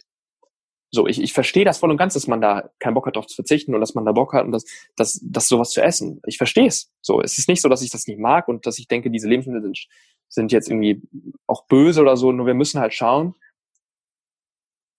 dass, dass, ja, dass wir müssen halt schauen, dass wir verstehen, dass ich meine, das hat halt einen Grund, dass die so gut schmecken. So und es sind halt, wir sind halt nicht mehr die Menschen, die Höhlenmenschen von früher, die äh, jetzt so angewiesen. Wir sind im Kopf sind wir noch die Höhlenmenschen, ne? Die unbedingt jetzt auf der Suche nach Nahrung waren und, und sich ein Polster anessen mussten und alles, was gut schmeckt, so viel wie möglich davon essen. Weil klar, alles, was gut schmeckt, war reich, ist reichhaltig. Alles, was viel Fett hat, was viel Salz, was viel Zucker hat, schmeckt gut für uns. So, und deswegen essen wir davon auch so viel, weil wir evolutionsbedingt sozusagen wussten, oh, jetzt müssen wir davon mehr essen, damit wir uns ein Polster anfressen, weil das viele Kalorien hat und da können wir dann lange von überleben. So. Und klar kann ich verstehen, dass man dann da auch am meisten Bock drauf hat. Aber es ist ja nicht so, dass wir nicht gesund lecker essen können. Richtig. So, es ist kein Verzicht. Da sagte ich, genau. ich muss verzichten. Ja. Das ist das Schlimme, weil es öffnen sich so viele neue Türen. Seit ich mich vegan ernähre, habe ich so viele Lebensmittel entdeckt, die ich nicht kannte. Das beste Beispiel sind Hefeflocken zum Beispiel. Ich hatte keine Ahnung, was das ist. Mhm. Und Hefeflocken, die haben so einen käsigen Geschmack und die kann man sich überall rüber streuen. Man kann sich da auch super so ein Parmesan draus herstellen aus Cashews und äh, Kürbiskern zusammen mit diesen Hefeflocken so in so einer Kaffeemühle oder so klein machen. Das schmeckt ultra lecker, so oft Pasta oder so. Und man muss sich einfach offen sein für neue Sachen und, und, und, und ein bisschen rumprobieren und experimentieren und, und was jetzt so Allergien und sowas angeht, ich weiß nicht, wenn man so viele Allergien, also klar, es gibt natürlich immer so Ausnahmefälle, wo dann ganz viele, äh, ich habe letztens von irgendeiner ja, Kreuzallergie oder so, irgendwas, was war das, Kreuz? Irgend so eine Allergie, wo man nichts, wo man irgendwie nichts mehr essen darf. ja, war, halt, war halt, bei mir so. ja, aber, aber ich muss halt fragen, ich frage mich halt, wurde das dann ärztlich bei dir äh, so diagnostiziert oder wie, wie war das? Und dann ja, ja, also es wurde auch oder? getestet, also ich hatte ja auch diese Allergietests und so weiter, aber das war nämlich auch mein Gedanke, der mich damit so frustrieren lassen hat.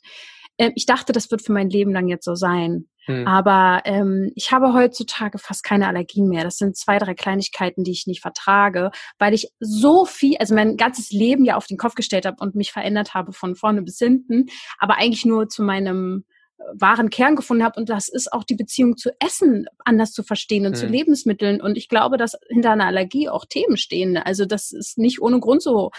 Es ist einfach, mein, mein Körper war generell einfach extrem entzündlich. So. Und sei es ja. jetzt emotional und körperlich, beides irgendwie. Und deswegen ja. war ich hypoallergen, als mir ein Allergietest gemacht wurde, war mein ganzer Arm angeschwollen, weil ich war gegen alles allergisch. Ja. Und ähm, das ist sehr frustrierend, wenn man denkt, das ist für immer so. Und ich hoffe einfach, dass da Leute auch erkennen, ähm, dass der Körper schon möchte, dass alles wieder gut ist. Der sorgt ja eigentlich dafür, dass alles wieder in die richtigen Bahnen geht. also bei mir, also mir geht's heute gut. Es ja, wenn wir mit ihm in Einklang leben, ne? mit ihm und der, der Umwelt irgendwie ja. auch und nicht mehr in Angst leben, weil das Immunsystem schnellt halt bei Allergien auch extrem hoch. Das mhm. ist ja so, wenn man eine Katzenallergie hat, hat man ja vorher schon Stress, wenn man denkt, oh Gott, da ist eine Katze in diesem Haushalt, wo ich jetzt gleich sein werde. Da ist ja der, das Stresslevel ist schon so weit oben, da muss die Katze nicht mal im Raum sein, du kriegst schon einen Anfall. So, also da hängt auch viel Angst mit drinne. Da bin ich mir sehr sicher, weil das das Immunsystem hochschnellen lässt ohne Ende. Und dann ist man letztendlich ja gegen was allergisch, was eigentlich was Natürliches ist. So, das heißt, das ist auch nochmal ein anderes Thema. Aber ich habe eine Folge zu Allergien gemacht, könnt ihr reinhören. Ja, genau, sonst hören die am besten. Diejenigen, die jetzt ähm, so extrem viele Allergien haben, ja. können da am besten vielleicht nochmal zusätzlich rein, um, um da vielleicht irgendwie zu verstehen, was dahinter stecken kann. Einen Moment mal, da fällt mir noch was im Nachhinein ein. Ich habe jetzt, nachdem ich diese Folge aufgenommen habe, mich zurückerinnert an ein Feedback von Theresa. Die hat in der Transformationsreise mitgemacht, ich glaube im August, und die hat mir ein richtig abgefahrenes, eine abgefahrene Sprachnotiz geschickt. Und es passt perfekt zum Thema Allergien und Katzenallergie. Und ich möchte euch das kurz vorstellen. Die Transformationsreise wird es jetzt nur noch zweimal in diesem Jahr 2020 geben. Einmal im Oktober und November. Und wenn du auch tiefgreifend äh, was verändern möchtest, im Unterbewusstsein Blockaden auflösen willst und zum Beispiel solche Ergebnisse bekommen möchtest, wie Theresa es dir jetzt gleich erzählt, dann kannst du dir jetzt noch ganz schnell deinen Platz sichern. Ich freue mich. Und ich wollte einfach Danke sagen. Danke für deine ganze Arbeit jetzt bei der Transformationsreise, aber auch die Podcasts und so. Das ist so schön und es hilft so und es erweitert einfach Schritt für Schritt das Bewusstsein und jetzt halt auch nochmal mit der Transformationsreise nochmal viel tiefer und das hast du echt so cool gemacht. Danke dafür. Und jetzt wollte ich dir noch ein Beispiel erzählen, ähm, wie die Transformationsreise gewirkt hat und was ich geschafft habe.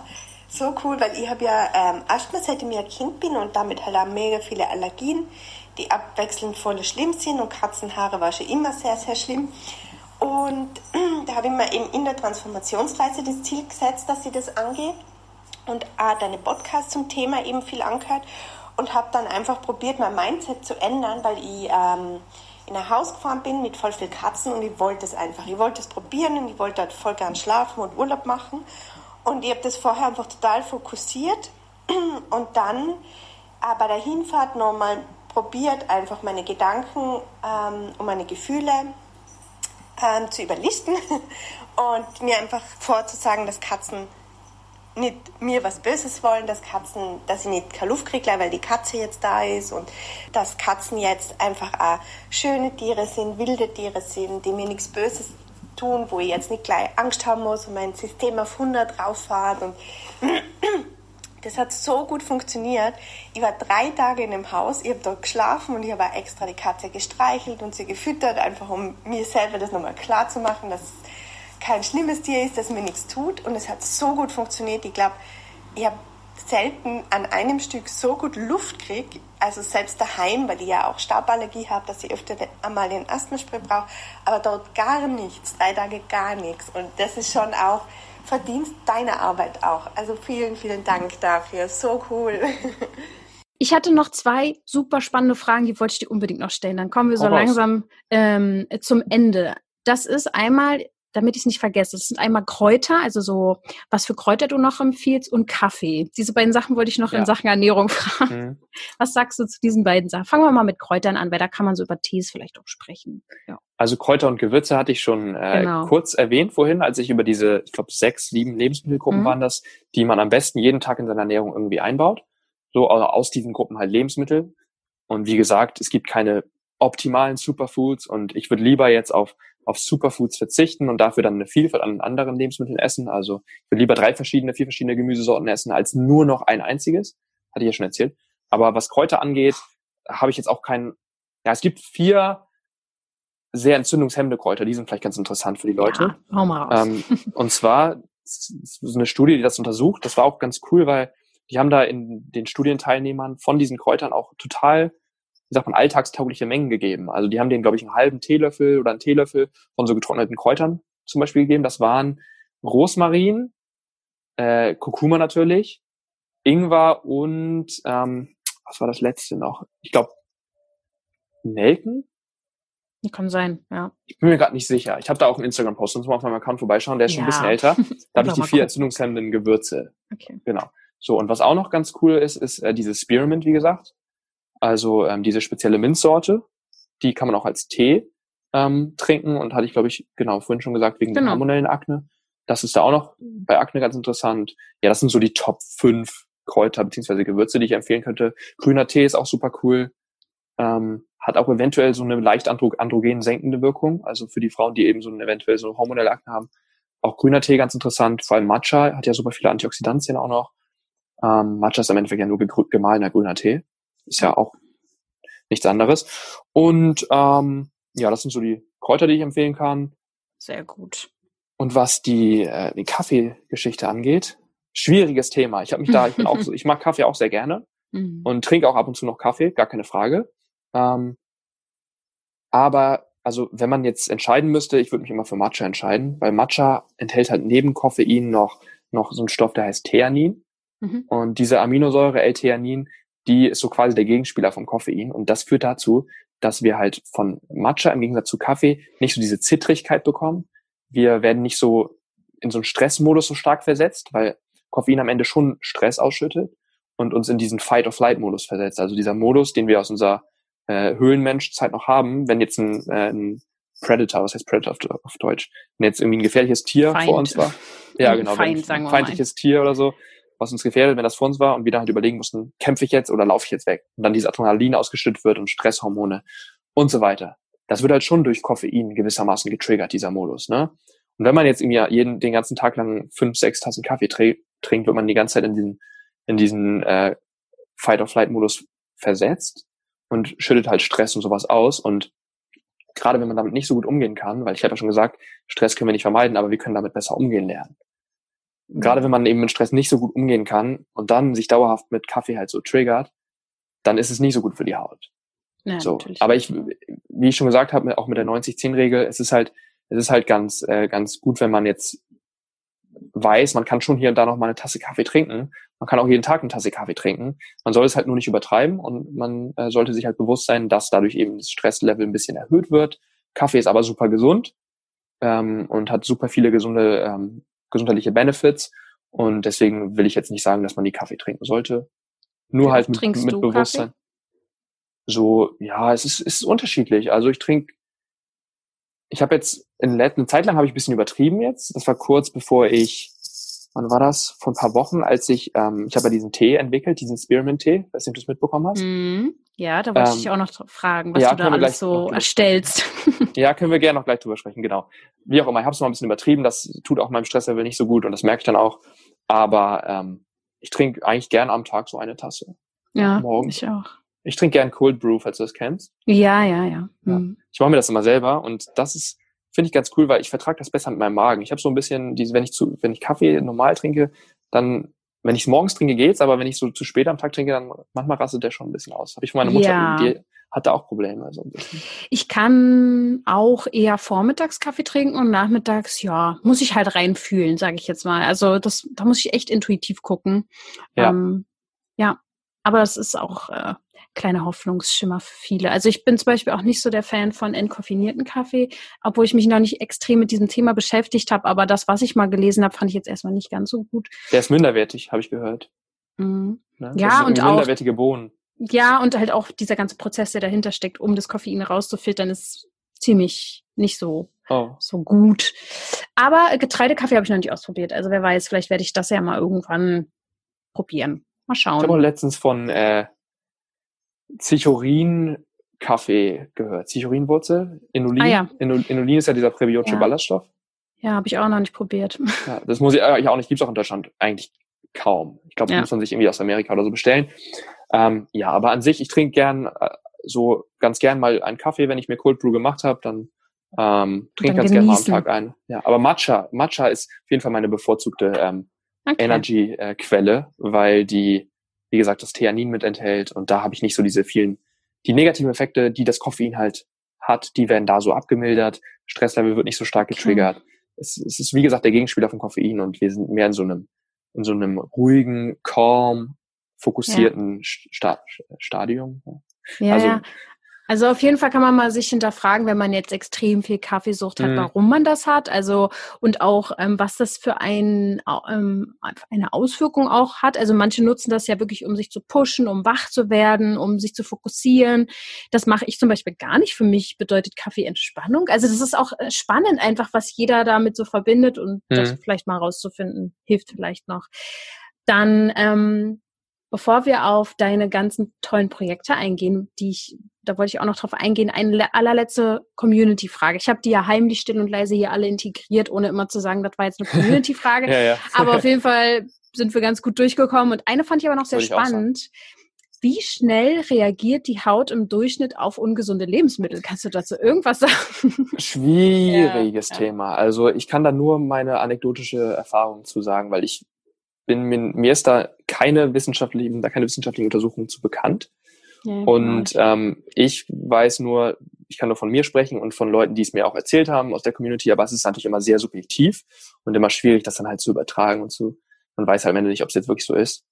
Aber ich merke das tatsächlich relativ schnell. Also es gibt Leute, die sagen, man merkt das erst 30 Tage später, weil der Hauterneuerungsprozess irgendwie 30 Tage dauert und Pickel irgendwie schon vier Wochen vor der Entstehung wohl unter der Haut sind. Das kann ich jetzt nicht so nachvollziehen. So meine Erfahrung widerspricht dem eher, weil ich merke immer schon nach, äh, nach ein paar Tagen, wenn ich jetzt äh, eher nicht so hautfreundliche Sachen gegessen habe, wenn ich an meinem Geburtstag zum Beispiel jetzt ähm, ein bisschen ausraste oder sowas, ähm, wobei ich da auch gar nicht mehr so Lust drauf habe.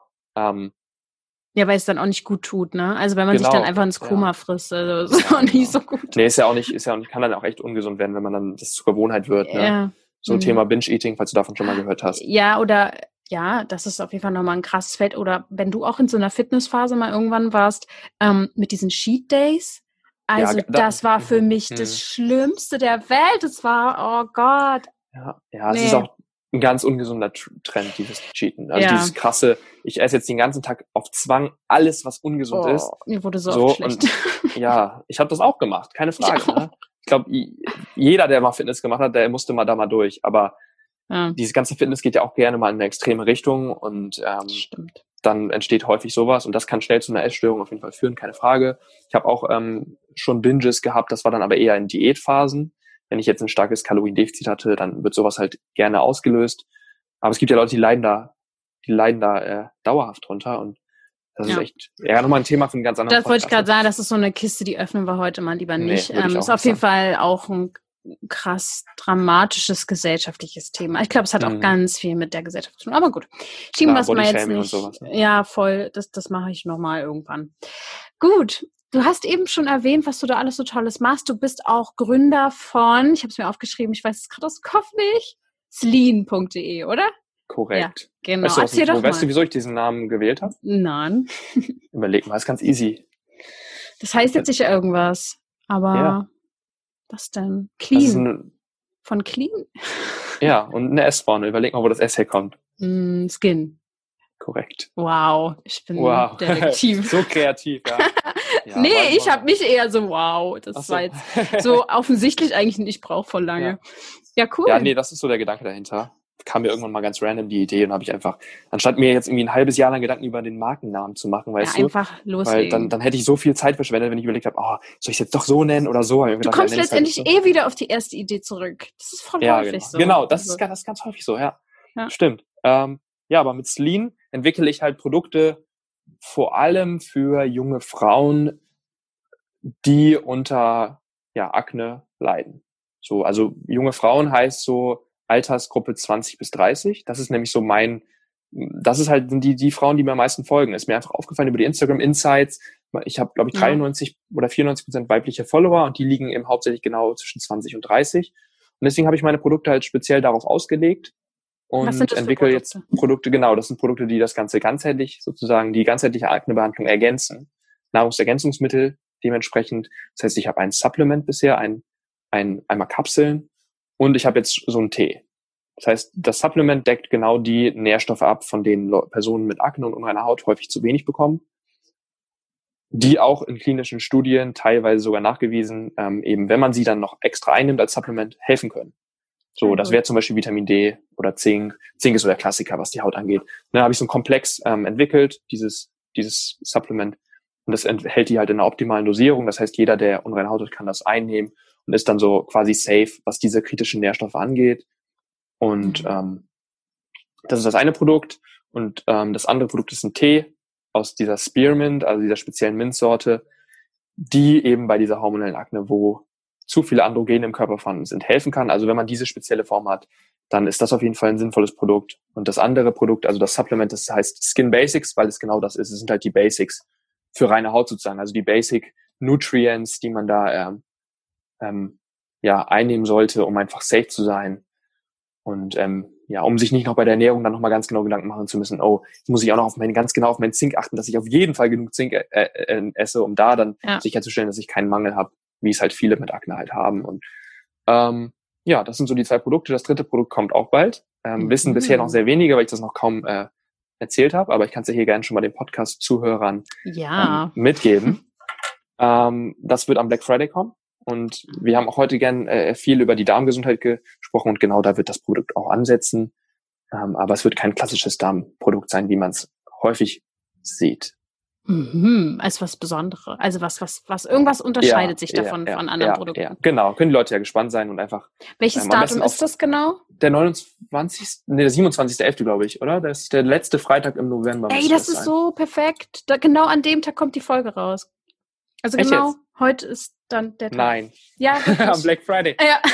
Hast ja voll die lange Vorlaufzeit. Hast du so viele Folgen aufgenommen, oder? Ja. Also ähm, nicht am Black Friday, sorry, sondern an, in diesem Raum. Also in, eigentlich am Sonntag. Aber ich dachte eben, du hast doch der 27. gesagt. Ja. Aber es ist der 25. ne? Der 27. Der 27. ist, ein, ist ein Sonntag. Bist du ja. sicher? Ja. Ich habe hier meinen Kalender. Hä? 27. November 2020 ist der Ach, Freitag. November. Ich dachte September. Nee, die Ach kommt so. im September raus. Ach so, ja, schade. das wäre echt gewesen. krass. Wow, ich bin ja, bis Ende ja. des Jahres schon vor. Ja, da hätte ich mir gedacht, wow, wie viele Folgen hat sie bitte vorproduziert? Nein. Okay, also Black Friday, 27. Genau, November. da wird eine richtig coole Aktion kommen auf jeden Fall. Können Leute sich mal notieren und am besten bei sleen.de folgen. Also wenn das für sie interessant okay. ist, ne? Genau. Ich jetzt zwingen zu irgendwas. Doch. Doch, alle genau. sind jetzt gezogen. Nein, also ich werde es auch verlinken und ähm, sehr, ja. sehr lieb von dir, danke. Na, natürlich. Und dann gucken wir mal, sind wir alle gespannt, was dabei rumkommt. Und jetzt zum krönenden Abschluss. Sag uns mhm. doch mal, wenn morgen jemand loslegen will mit hautfreundlicher Ernährung, was kann er zum Frühstück essen, Mittag und Abendbrot? Ein einfaches. Fällt dir da was ein? Coole Frage. Ja, ist natürlich immer schwierig, wenn man von heute auf morgen anfängt und dann will man natürlich am liebsten alles direkt richtig machen und alles perfekt machen, muss halt aufpassen, dass man es nicht überstürzt. Das ist halt, ich habe so viel Tipps jetzt hier gegeben und genau, und sozusagen, weil, also, wenn jemand sich komplett klassisch deutsch, typisch deutsch ernährt, weißt du, und abends sein Wurstbrot mit Butter isst und, und weiß nicht, irgendwie, keine Ahnung, was, mittags, ne, wir wissen ja, typisch deutsche Ernährung, viel Fleischprodukte, viel verarbeitetes Fleisch, Gulasch, genau. Und die ganzen Sachen, ne? Wenn man von so einer Ernährung jetzt auf eine hautfreundliche Ernährung umsteigen will, ist es meistens ein bisschen krasse Umstellung und dann hält man es meistens lang, nicht lange durch. Weil wenn ich von so viele sind hier gar nicht mehr dabei, die sich so ernähren. Ja, okay, gut. Ja, aber aber an sich würde ich halt ähm, sagen, wenn wir konkrete Lebensmittel vorschlagen, morgens zum Beispiel, ich habe gerade ein Full Day of Eating gepostet übrigens auf mhm. Instagram. Mhm. Ähm, morgens zum Beispiel ein Porridge mit Beeren, also wenn man es perfekt machen will, dann ein Porridge aus mehreren Getreidesorten, weil ich ja, wie ich schon gesagt habe, die Vielfalt an Pflanzen umso besser ist für unseren Darm. Mhm. Ähm, das heißt, man kann zum Beispiel ein Porridge aus Quinoa und äh, Hafer oder Dinkelflocken machen. Mhm. Das ist eine super coole Kombi. Also Quinoa Porridge liebe ich momentan, ist so meine kleine Liebe momentan. Und dann super mit Beeren obendrauf und natürlich mit Pflanzenmilch. Ne, Milchprodukte wissen wir. Und was Pflanzenmilch angeht, am besten eine ungesüßte Variante wählen, einfach um den Zucker sich da zu sparen gibt's ja überall mittlerweile auch in den Discountern die Pflanzenmilch. Also das ist so easy geworden im Jahr 2020. Gibt's eigentlich keine Ausreden mehr, ne? Nee, nee, wirklich nicht. Genau. Das war und, wirklich, als ich 13 war, anders, glaube mir. ja, glaube ich dir sehr gerne. Also da haben wir es echt gut. Und äh, es ist eigentlich nur noch Komfort, der da so ja. zwischensteht. Also nur noch Komfort, man will halt nicht das aufgeben, was man immer gegessen hat. Aber man kann ja fast denselben Geschmack mittlerweile bei den meisten Sachen erzeugen. Ja. So, und dann hat morgens ein Porridge mit Beeren ist super, mittags boah, was hatte ich am Full Day of Eating hatte ich zum Beispiel, es ist halt, ich würde halt nicht jeden Tag das gleiche essen, aber ähm, zum Beispiel ein Curry mit Hülsenfrüchten, ein Linsencurry hatte ich da und ein bisschen Gemüse. Gibt's da Reis man Hülsenfrüchte. Ja, klar. Okay. Aber ich würde halt Vollkornreis wählen. Wenn es mit Hülsenfrüchten ist, ist es sogar nicht so schlimm, aber dieser klassische weiße Reis ist natürlich auch, im Endeffekt sind das auch kurzkettige Kohlenhydrate. Da ist die ganze Schale vom Reis ist ab, habe ich ja schon erklärt, und dann ist nur noch der, der Kern vom Reis da. Und mhm. dieser Kern schmeckt natürlich am besten, genau wie bei Weizen, wenn nur noch der Kern übrig ist, aber das ist halt das, was keine Ballaststoffe hat, was nicht gut für unsere Darmflora ist und, und was sehr schnell verdaut wird und unseren Blutzuckerspiegel anregt. Also am besten Vollkornreis nehmen, das ist ein bisschen besser. Und ähm, ein Curry essen und abends. Kann man schauen, kann man sich einfach machen mit einer Scheibe Vollkornbrot zum Beispiel, Hummus oder Avocado aufs Brot. Und ähm, was ich ganz gerne mache, weil ich halt ein bisschen mehr Protein esse, weil ich ja schon noch Fitness mache, ähm, ist äh, Räuchertofu. Ist ganz lustig. Mhm. Schneide ich mir in ganz dünne Scheiben und dann ist es wie eine Wurst quasi. Es sieht so ein bisschen aus wie Leberkäse. Ist so crazy. Ich mag das ganz gerne. Muss man halt ja. gucken, ob man das mag, weil das halt so geräuchert schmeckt. Geht das echt, echt gut klar. Nicht jeder Räuchertofu schmeckt gut, aber ähm, die Konsistenz, es gibt manche, die haben echt eine gute Konsistenz für sowas. Ja, das wäre zum Beispiel eine Möglichkeit. Also Vollkornbrot mit Avocado und Hummus und Räuchertofu, das esse ich zum Beispiel ganz gern. Perfekt. Oder man macht sich eine Bowl. Also man hat so viele Optionen. Einfach mal bei mir vorbeischauen. Ich zeige ganz oft mein Essen. Ja, voll. Und es ist auch immer gut umzusetzen, weißt du, das ist bei anderen Profilen auch manchmal ein bisschen zu kompliziert, finde ich. Bei dir kann man das, man sieht richtig, wenn man auf den Teller guckt, was, was drin ist. Weißt du, was ich meine? ja, ja, ja, Und nicht, äh, was ist das alles Crazyes? Ja, ja, ja. Ja, also große, ähm, große Instagram-Profilempfehlung, sagen wir mal so. Ich verlinke Danke. auf jeden Fall alles. Danke. Und ja. Dein, dein Account ist natürlich auch super, ne? Also schaue ich auch mal gern vorbei. Was so die ganze gedankliche Seite und spirituelle Seite so betrifft. Ne? Das ist natürlich, kommt bei mir natürlich eher kurz. Ähm, aber ja, ich finde das auch super interessant uns dann und wichtig. Halt ne? und dann passt das so. So ergänzt sich das, ne? Ja. So ist das. Es war mir auf jeden Fall eine große Freude, dass du jetzt hier warst. Ähm, damit haben wir wirklich ein wichtiges Feld nochmal richtig gut abgedeckt, sage ich jetzt mal. Also danke dir dafür. Ja, danke, dass ich hier sein durfte und ich hoffe, dass ich die Leute nicht zu bombardiert habe mit Infos. Ähm, ist natürlich immer schwer, aber ich, vielleicht hilft ja dieser Full Day of Eating, den wir gerade besprochen haben. Ja, Für den Anfang, ne? Also im Podcast und kann man ja auch öfter hören. Stimmt. Und man kann die Geschwindigkeit kontrollieren, ne? Das wissen viele Richtig. auch nicht. Kann auch langsamer stellen sogar. Ja, also noch schneller wäre dann wahrscheinlich nee, äh, crazy. Ich aber nicht so schnell. Ja, also danke und ähm, ich habe zu danken. Ja, bis ganz bald dann. Black Friday, ne? 27. Genau. November. Jetzt weiß ich ja. Alle ja. notieren, ja, genau. du machst auch eine Aktion, hoffe ich, ne? Oh, pf, ja, mal schauen. Ja. Jetzt weiß ich Bescheid. Also, ja, dann genau. dir noch einen wunderschönen Super. Tag. Lydia, den wünsche ich dir auch. Tschüssi. Tschüssi.